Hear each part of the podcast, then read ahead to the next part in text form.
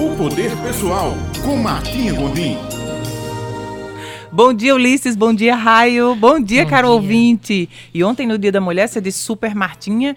E eu achei que era uma boa homenagem a todas as mulheres, ainda para a gente finalizar a Semana da Mulher. É, muitas vezes a gente acha que é super, super mulher de verdade, mulher maravilha, e a gente quer dar conta de tudo e esquece às vezes que é humana. E é sobre isso que a gente vai falar hoje. Sobre crises, pegando o gancho de Ulisses, que no último bloco falou sobre crises mundiais, né? Sobre tendência e o que é está acontecendo agora no mundo. É, como a gente acabou de ouvir agora no último bloco.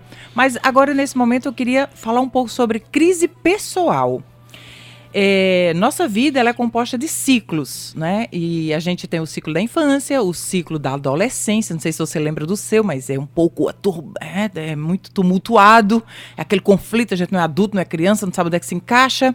Depois a gente tem o ciclo da, do início da vida adulta. Depois a gente tem o ciclo da adulta, da adulta já é, mais é, adiantada. Depois tem a maturidade. Depois e aí, enfim. Nossa vida ela é composta por ciclos, ciclos de casamento, ciclo de vida profissional. E muitas vezes, sempre que um ciclo se fecha e a gente se esquece, ou a gente não se dá conta, ou a gente não percebeu que a vida tem esse processo natural de um andamento, de uma evolução que a gente precisa buscar fazer aqui, a gente às vezes fica insistindo na mesma tecla sem entender esse processo natural. Então, em geral, acontecem essas crises pessoais, que é meio doloroso, é meio difícil, mas que tem o seu benefício, como tudo na vida, como o nosso Criador só deixou coisa boa pra gente, inclusive esses momentos de crise. Então, eu, eu pensei em trazer para aqui hoje cinco passos de como a gente lida com isso, com esses momentos que às vezes a gente acha, minha vida parou, né? Um ano, dois anos, três anos, você não sai de lugar, você não consegue avançar, você não consegue aprender, você está tumultuado, você não dá conta do horário, você não dá conta das coisas, você acha, você acha que não está avançando, não está produzindo, não está feliz, não está tá triste muito tempo, então. Então, primeiro passo desses cinco passos que eu trouxe aqui para a gente como enfrentar as crises né, naturais, não é só você que tem ou já teve, é normal do ser humano. Primeira delas é a gente reconhecer, identificar que tem, né? Identificar. Quando é que a gente identifica? Quando geralmente a gente está botando a culpa em todo mundo fora de nós. Então, o cônjuge tem culpa, o, o patrão tem culpa, o governo tem culpa, é, a cidade tem culpa, o vizinho tem culpa, o filho, o cachorro, coitado, todo mundo tem culpa. A roupa tem culpa, a comida tem culpa, tudo. E é uma eterna reclamação e uma eterna queixa que lhe acompanha. Onde você vai, parece ter uma nuvem negra em cima de sua cabeça. Então, é, é que não é o mundo que está é diferente. Muitas vezes é a forma que a gente está percebendo o mundo, que o mundo continua do mesmo jeito. O mar, o sol, a lua cheia, incrível ontem. Mas é a forma como a gente está percebendo aquilo que tem a ver com o momento de vida que a gente está passando. Então, primeira coisa, identificar que somos nós que estamos nessa situação. Então, ir lá na frente do espelho e dizer, vamos dar um hashtag, reviravolta na vida. E agora, como é que a gente faz isso? Vai para o segundo passo. Então, o primeiro é identificar, porque se a gente não identifica nenhuma situa alguma situação, a gente não tem como melhorá-la. Segundo é a gente aceitar. Como é que a gente aceita essa situação? É, a gente reconhecendo que não somos seres humanos, reconhecendo que temos que aprender mais, se desenvolver mais. Então, aceitar, a gente fica apto para ir para o terceiro passo. Então, aceitou, parou de resistir, parou de lutar, parou de continuar reclamando, se queixando. Então, agora aceito que eu preciso de mudanças, vamos para o terceiro passo.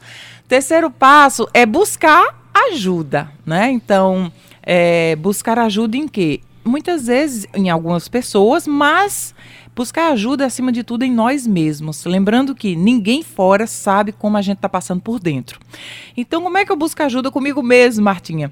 É, centrando, né, dedicando algum tempo por dia é, para se analisar, se perceber e identificar que essa ajuda pode vir você perguntando a si mesmo o que é que não te faz bem, mas o que é que você gostaria como fosse para te deixar bem.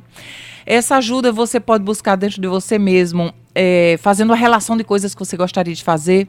Você pode reestruturar sua vida com um melhor bem-estar, implementar algumas práticas como uma caminhada, como uma leitura, mas acima de tudo, aprender mais, né? Saber essa busca de ajuda é saber que a gente precisa continuar se desenvolvendo na nossa vida. A gente continua precisar aprendendo, é, aprendendo desde como lidar com outras pessoas, aprendendo a identificar situações na nossa vida, aprendendo mais sobre a área que mais te angustia, então se são as finanças, Como é que eu saio dessa situação? Eu só digo uma coisa: tudo, tudo, tudo na vida tem solução. Se tem um sol nascendo, qualquer coisa que a gente esteja passando é possível de a gente sair de onde está.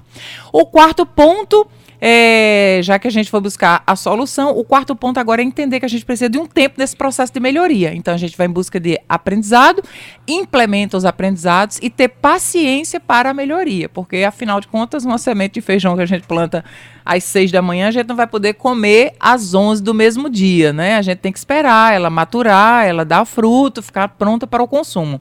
Então, a mesma coisa são os nossos progressos na vida, mas disciplinadamente, a gente avançando, aprendendo, se dedicando, questão de pouco tempo, a gente já vai ver grandes melhoras. E o quinto ponto e último é o compartilhar. É transmitir para outras pessoas aquilo, como você superou, como te fez bem, é, o que te faz bem, por quê? É, às vezes a gente está passando uma situação difícil, a gente acha que aquela situação é só com a gente, mas existem infinitas outras pessoas passando por situações talvez até muito mais difíceis. E quando a gente está bem, a gente sempre deve lembrar que existem pessoas que nesse momento agora estão com dores, que não sabem dizer, ó, oh, doutor, é aqui, ou eu vou tomar um remédio para isso. Não, porque é uma dor que não tem onde apontar, é uma dor na alma, é uma dor que sem ânimo de vida, sem vontade de viver. E nada melhor do que a gente compartilhar compartilhar coisas boas, coisas positivas, a partir do nosso próprio exemplo, a partir de nossa própria superação. E eu não poderia estar aqui hoje com você falando sobre isso se eu já não tivesse passado por inúmeros ciclos fechados na vida de todas as áreas que você puder imaginar. Desejo uma semana extraordinária para você. E se você quiser conhecer um pouquinho mais sobre essas coisas de desenvolvimento pessoal, de desenvolvimento humano, vai lá no canal no YouTube Poder Pessoal, através de Martinha Gondim. Você acha lá e tem um monte de coisinhas que a gente vai falando sobre coisas práticas. Um beijo grande, excelente semana para você e viva a superação de todas as crises. Viva! Obrigado, Martinha, por mais mais uma vez a trazer essa coluna bem otimista para todos nós. É, Muito obrigado. Semana, Boa semana para você. E até a próxima segunda, né? Até.